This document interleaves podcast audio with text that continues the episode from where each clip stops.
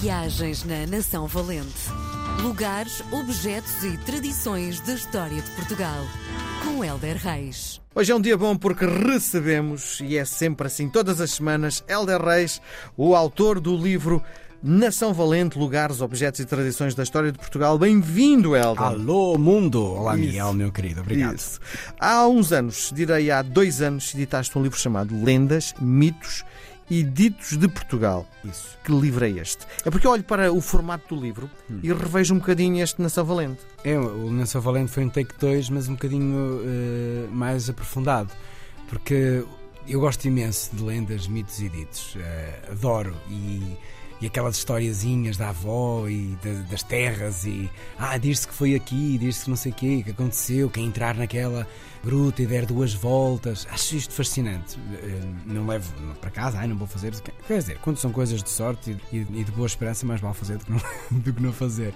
Mas não me prendo a isso. Mas acho muito bonito e gosto imenso destas histórias. Hum, Então, em conjunto com a minha editora, achámos que fazia sentido eh, eu escrever, um- reunir muitas histórias que eu te- tinha pequenas notas em papel, eh, num pequeno bloco, eh, e, e passá-las e aprofundá-las depois com as memórias de quem me tinha contado, porque isso é que é giro, não é? É- Não é o que tu lês sobre a história, quem te contou, a forma como te contou, o dia em que te contou, e o livro está um bocado cheio disso, é um bocadinho com mais memórias até e mais pessoal do que Nação Valente, porque é um bocadinho fruto dos meus passeios, dos meus contactos, como turista ou, ou como, como repórter.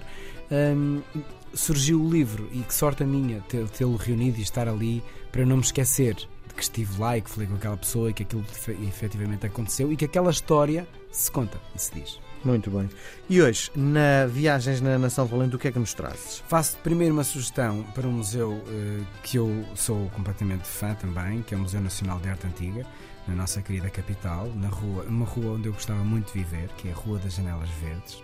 Muito Eh, complicado para estacionar. Depois tinha que ter um estacionamento. Uma garagem. Também a viver lá tinha que ser uma coisa À grande, a, não a acontecer.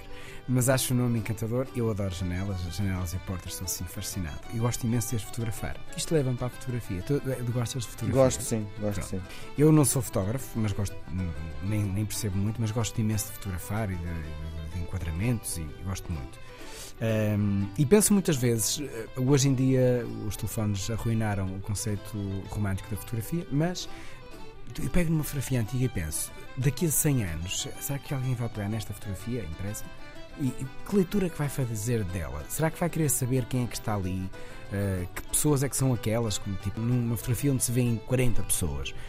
E penso muito nesse futuro. E isto leva-me até aos, aos magníficos, majestosos tesouros que, que são os painéis de São Vicente. Uau, extraordinário. Epá, é incrível, mesmo, é, é mesmo muito bonito. E consegues distinguir as pessoas que lá estão? Quem são? Uh, pois é, essa a história. É, é mais do quem são do que distinguir. Porque uh, distinguir ainda se consegue. Tal foi a, a- a arte de Nuno Gonçalves, que, a quem se atribui a criação da obra.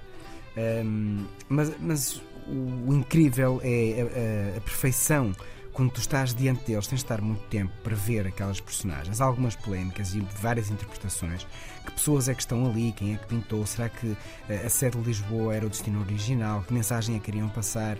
Um, São Vicente, porque é patrono das conquistas de Marrocos ou é o príncipe Dom Fernando, mártir destas conquistas? Portanto, há tanta pergunta e eu, obviamente, não quis responder a nenhuma delas porque não, não tinha alvará para isso. Hum. Mas a, pergu- a pergunta é muito interessante, não é? Nós ficamos com a pergunta no ar.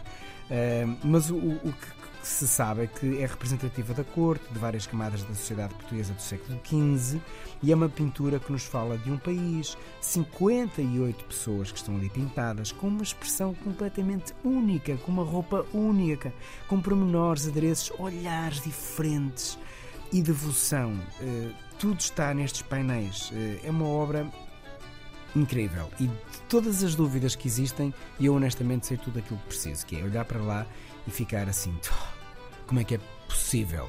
Como curiosidade, é uma pintura feita em tábua de madeira de carvalho, com 206 eh, centímetros, ponto 4, eh, de altura e 128 centímetros de largura e 2 centímetros de espessura. E a técnica que foi usada foi óleo e têmpera.